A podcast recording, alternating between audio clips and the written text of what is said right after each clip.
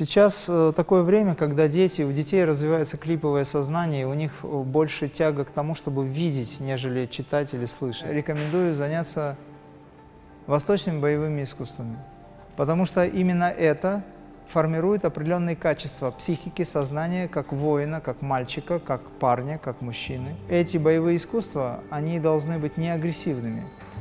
Это, как правило, внутренние стили, и это развивает сознание – Потому что любое действие, которое мы совершаем, оно связано с нашим мозгом.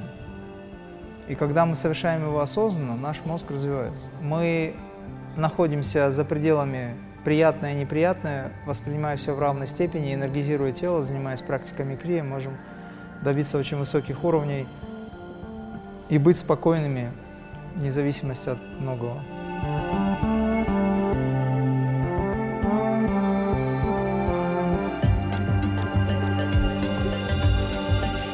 Здравствуйте, мастер Мрам. Сегодня хотим узнать у вас, какая защита от негатива самая лучшая. Как обрести уверенность в себе, как уберечь детей от зависимости и какие духовные книги можно читать детям. Наш первый вопрос о кармическом наказании. Если на негативные действия человека говорить «это пришло от тебя, пусть к тебе и вернется», будет ли это кармически наказуемым? Конечно. Вы же совершаете ответное действие. Если это пришло от тебя и вам это не нравится, и вы говорите «пусть тебе и вернется», то это карма, это кармическое действие. А если человек такое действие совершает, то он уже мстит в любом случае. Ну, мы берем крайность он мстит уже. Маленькая, тонкая форма, но все-таки месть. И тогда вы входите, выходите на уровень этого человека, и там возникают кармические узлы. А если вы, получив какой-то неприятный удар, допустим, там магический или порчу или что-то, приняли это и сказали, я с любовью принимаю это и посылаю тебе свет и любовь, вот тогда будет универсальный ответ. Вы это искренне делаете, и этот человек отрабатывает карму, очень здорово отрабатывает, но вы этого не желаете. Поэтому свет и любовь. Любовь, я уже сегодня говорил, это величайшая сила. Если вы в этом состоянии любви находитесь, вам вообще никто не страшен. Как прийти к этому состоянию любви? Состояние любви возникает тогда, когда вы максимально сокращаете дистанцию между Богом и вами. Для этого мы молимся и медитируем. Обратите внимание на житие святых. Они проводили часы бдения в молитве, с ними творили все, что хотели, а они продолжали молиться.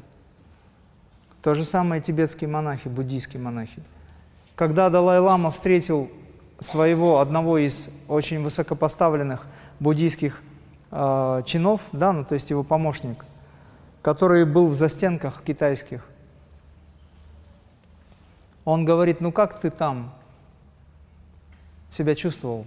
Он говорит, я себя чувствовал в целом, как и все остальные монахи, но в какой-то момент я испугался, он говорит.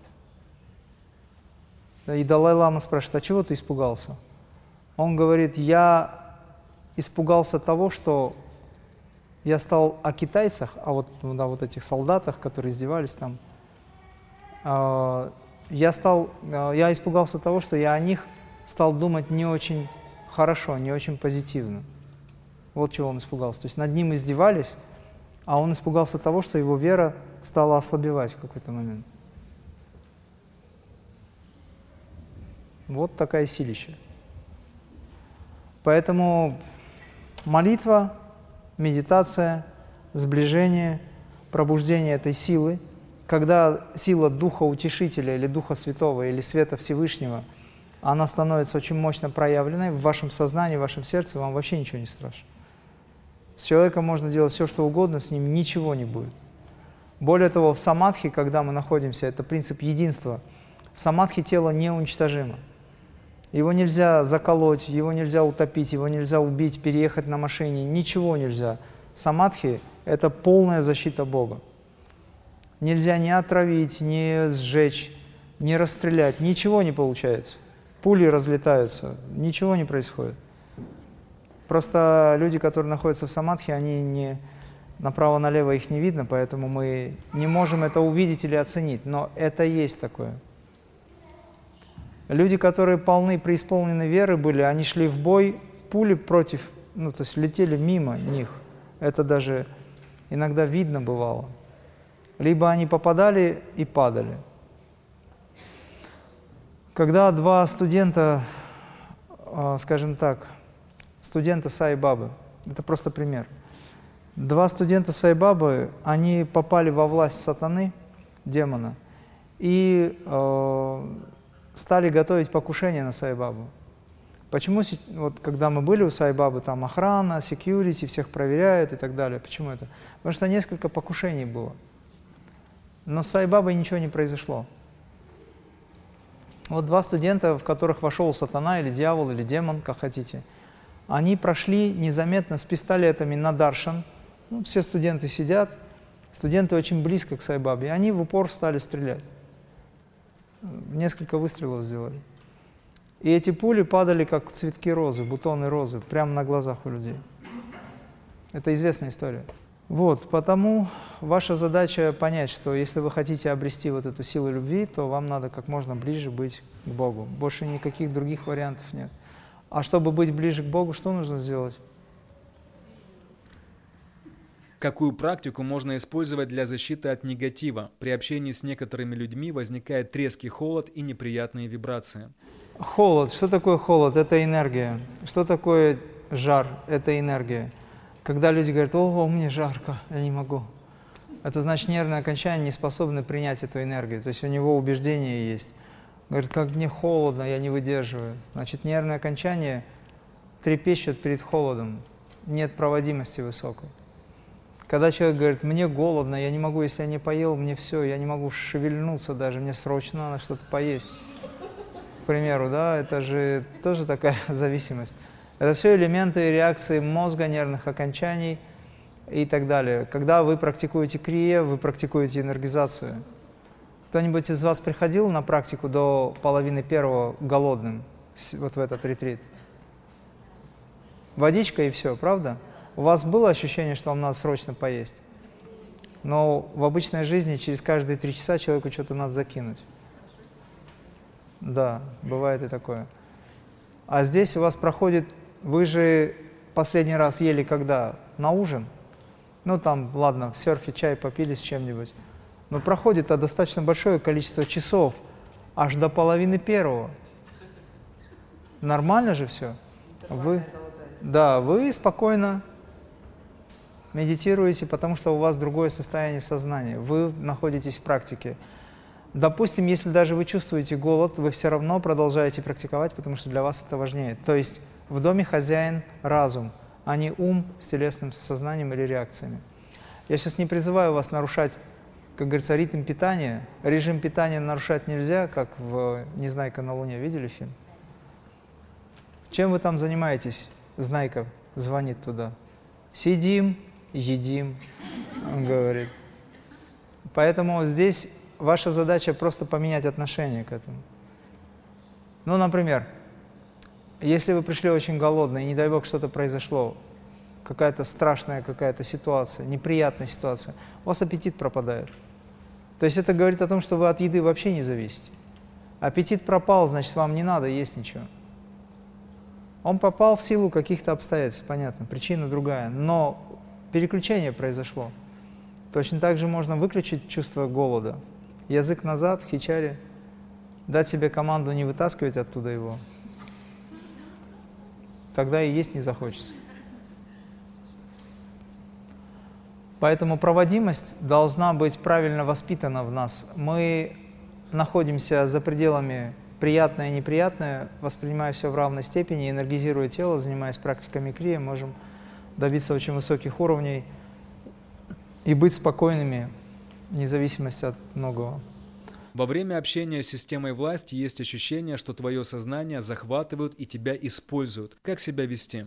Но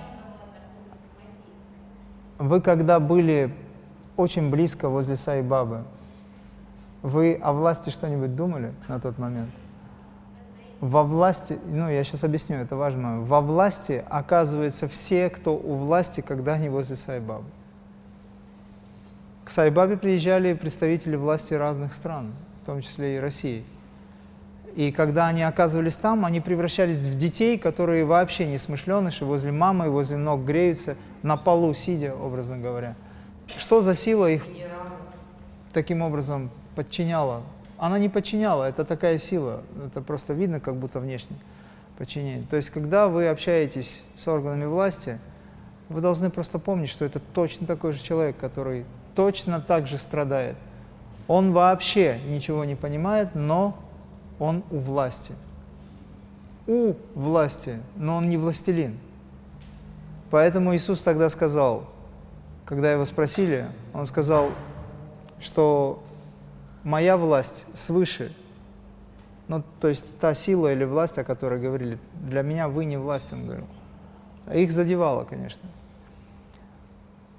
И вопрос заключается в следующем. Вы смотрите на человека, когда вы пытаетесь противостоять ему, создать напряжение, сказав, допустим, что, ну да, вы такой, а я вот такой, и идет какое-то противодействие. Вы так общий язык не найдете. А если вы спокойны, видите в нем проявление Бога, который проверяет вас сейчас, если вы помните, с вами тоже говорил, когда вы общаетесь со мной через любого человека, вы общаетесь со мной через любого человека. Научитесь видеть меня в любом человеке, даже в демоне. Научитесь этому, тогда демон тоже преобразуется. Ну, это я так уже крайности беру. Здесь нужна наработка, здесь нужна практика. Очень простая причина того, что вам неприятно, вы боитесь. Если вы боитесь, вам неприятно. А если вы не боитесь, вы спокойны, вы общаетесь, все это может в виде шутки пройти. Он же тоже страдает точно так же. Но обычный человек, у него есть семья, свои сложности, трудности. У него еще больше страхов, потому что он боится лишиться своих погон, допустим, или еще чего-то, статуса. Куча всего есть. А вы на него смотрите как проявление Творца и общаетесь на уровне от сердца к сердцу. Тогда все хорошо. Общий язык со всеми можно найти. Что такое безусловная любовь? Безусловная любовь – это любовь, которая не имеет условий.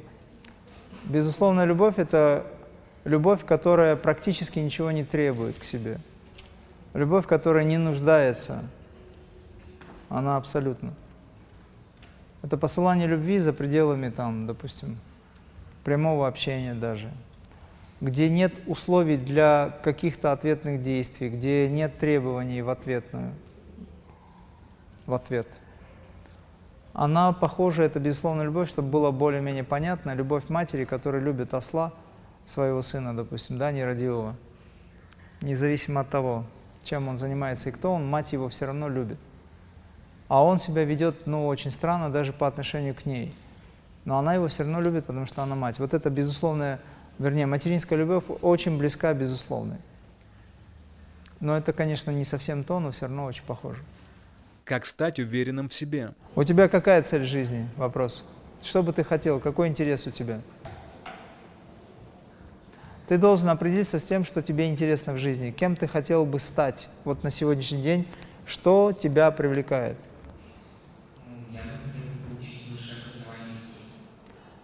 Хорошо, высшее образование. Но высшее образование – это способ что-то обрести, найти.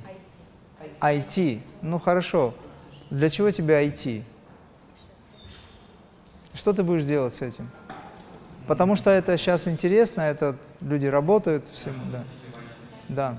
Но чтобы быть айтишником, особо не нужно быть уверенным в себе. Ты просто сидишь и работаешь айтишником. А уверенность в себе – это то качество, которое позволяет тебе в миру ощущать чувства уважение к себе и создав чувство уважения в себе или к себе самому, создать условия в обществе, которые тебя будет уважать тоже. Поэтому я тебе рекомендую заняться восточными боевыми искусствами. Потому что именно это формирует определенные качества психики, сознания, как воина, как мальчика, как парня, как мужчины уже сейчас. И эти боевые искусства, они должны быть не агрессивными – это, как правило, внутренние стили. Туда может относиться тайчи, багуа, но если надо будет, я потом более подробно. Синь и цюань. Есть эти школы. Вы где живете? Как? В Сочи. Ну, здесь есть тоже люди, которые этим занимаются. Сейчас я договорю ему. Значит, э, в эти же стили могут относиться к этим стилям винчун.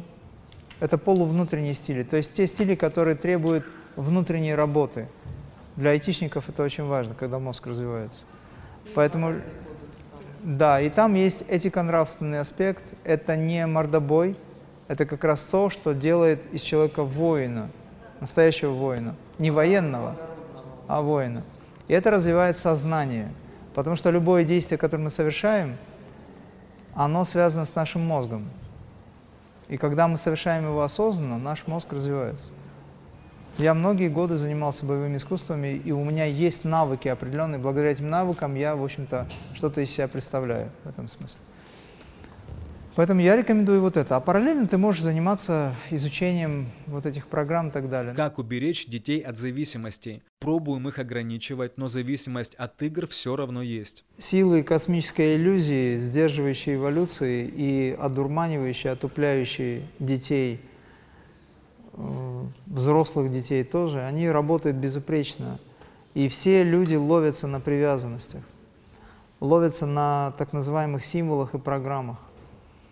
Допустим, человек, у которого есть огромное количество злобы или агрессии, он вымещает эту агрессию, он не может ничего сделать физически. Ну, допустим, его там побили, он обиделся, он идет в эту игральную, э, ну, в смысле, садится за эту приставку или за телевизор, за экран, что угодно. Я недавно, вчера буквально видел, как в фойе нашем, в, в Riders Lodge, дети сидят, и там такая игра, значит, какой-то монстр – втыкает женщине в горло нож, там кровь вот так брызжет. Сидят вот такие дети, там, по пять лет, и все это там они сидят, играют. Родители тоже, по-моему, рядом сидят, они такие же, как и дети. Вот. Это все карма детей, которые пришли к таким невеждам родителям. Это вас не касается, у вас другое сознание, у вашего, ваших детей вообще другое сознание. Если они хотят свою жизнь сохранить, не разрушить, и чтобы у них в жизни все складывалось так, как они хотят, им надо перестать питать свое подсознание, свой э, ум грязью. Потому что если ум будет загрязнен, их никто не примет, у них начнутся проблемы в жизни. Соответственно, эти проблемы возникают только по той причине, что засоряется через зрительный центр сознание, через слуховой центр и так далее. Пять органов чувств надо держать в порядке, в чистоте. Тогда они смогут я почему и задал вопрос, какова цель жизни, что он хочет, что ему, не интерес, что ему интересно. Ты мне сказал, что у тебя э, интерес к IT, правильно? IT, которое делает людям, приносит пользу, или игры, которые разрушают сознание? Можно создать новую игру, которая будет разрушать сознание. И очень популярны стрелялки, убивалки и так далее. Это демонический план. И этот демонический план навязывается сейчас сплошь и рядом. Кстати говоря, дело не только в играх, дело в фильмах. И эти фильмы построены таким образом, чтобы программировать людей. Людей делают ведомыми, людей делают безвольными, и людей делают агрессивными и злыми. Поэтому с каждым годом фильмы становятся все жестче и жестче, все неприятнее. Казалось бы, там и духовная тема есть, особенно тема вот этих вот отношений мужчина, мужчина, женщина, сейчас прямо вот в открытую это все. И люди, и дети это все смотрят, у них формируется новая программа отношения к жизни, они теряют реальность. Поэтому, конечно, вам как матери, независимо от того, что они там будут возмущаться или нет, надо запретить это, убрать, просто убрать. Через какое-то время, буквально через неделю у них все успокоится. Но то, что идет засорение, перепрошивка нейронных сетей, создание новых связей, информация, идет перепрошивка, собственно, да, мозга. Это очевидно. Займись боевыми искусствами, ты тоже. И вы поймете, что вся эта мишура, которая сейчас так тянет, она вас просто перестанет интересовать. Потому что реально вы станете теми, кто будете эти игры сами создавать в момент, когда будет идти тренировка вы себя зауважаете, у вас появится чувство радости, а не чувство, которое вас гнетет, вы не будете знать, что делать, что-то как-то, опять за игру сел, опять какое-то депрессивное состояние. Это потеря сил. А потом ты влюбишься через несколько лет, если уже сейчас не получилось. А энергия от тебя будет исходить совершенно другая. И девочка, которая, допустим, тебе будет нравиться, она не будет на тебя смотреть так, как ты хотел бы. Потому что от тебя не будет исходить той силы, я сейчас не программирую, я просто рассказываю, как бывает, которые необходимы для того, чтобы она тебя воспринимала так, как ты бы хотел, понимаешь? А для этого нужно стать сильным, нужно стать выдающимся. Не ради нее, а ради себя. Вот и подумайте, нужно вам это или нет. Когда мы жили, я в юношестве, в детстве, у нас вообще игр не было никаких. Были уличные игры. Так спокойно было вообще. Я вырос на стройке. У нас в доме, в котором я жил, девятиэтажном, в одном, во втором там, всю жизнь было строительство. И мы играли на щебне, придумывали свои игры и все такое. А сейчас дети на улицу не выходят даже. Мы домой не заходили, а вы на улицу не выходите. И синдром вопросительный знак, это вот идет по улице, зомби такой, в телефоне. Для чего пешеходный переход сделали уже свободно переходящим?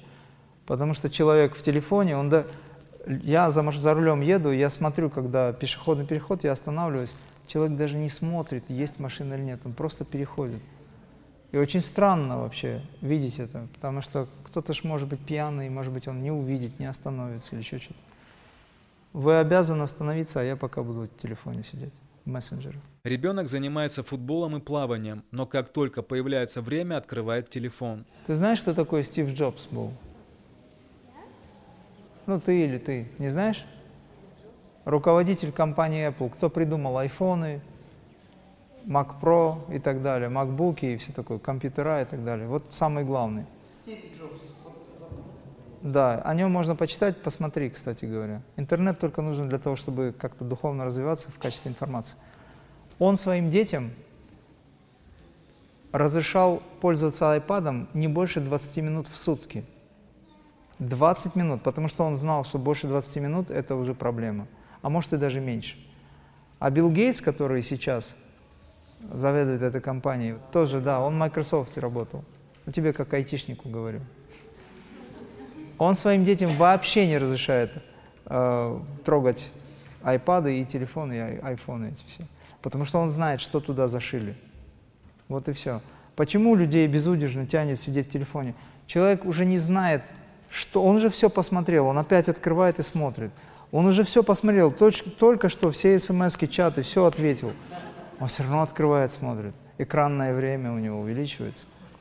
Это зомбирование. Какие духовные книги вы можете порекомендовать для детей? Есть книжки, а, которые нарисованы или написаны таким образом, ну, написаны там рисунки тоже. Какой возраст? Ты говоришь, 12 лет и до 5, да? Я понял. Но в, старшем там можно уже эпос Рамаяны рассказывать и так далее. Рамаяна, да. Есть, есть мультики, кстати говоря, на эту тему. Сказание о Раме. Там вся ведическая концепция передается, доблесть, честь и так далее. А книжки есть специально выпускают сейчас для детей, где зашиты веды – Сейчас э, такое время, когда дети, у детей развивается клиповое сознание, у них э, больше тяга к тому, чтобы видеть, нежели читать или слышать, да? Вот. Хотя читать и слышать надо. В любом случае чтение – это очень важно, иначе мозг вообще захереет. Вот. Это важный момент. Вот. А в целом детям хочется посмотреть фильм вдохновляющий. И вот есть фильмы, которые действительно очень хорошо влияют на сознание. И эти фильмы, как правило, духовные. Такие фильмы есть. Нет, нет, не обязательно индийские. Они, они разные, есть разные фильмы. Я не знаю, какой. Ну, «Мирный воин», кстати, вот фильм, да, про юношу, который там эгоистически себя вел, в конечном итоге ему пришлось с этим эго совладать и победить, побороть самого себя. Мирный воин, то есть он ни с кем не дрался, а работал с собой. На эту тему очень много кино есть.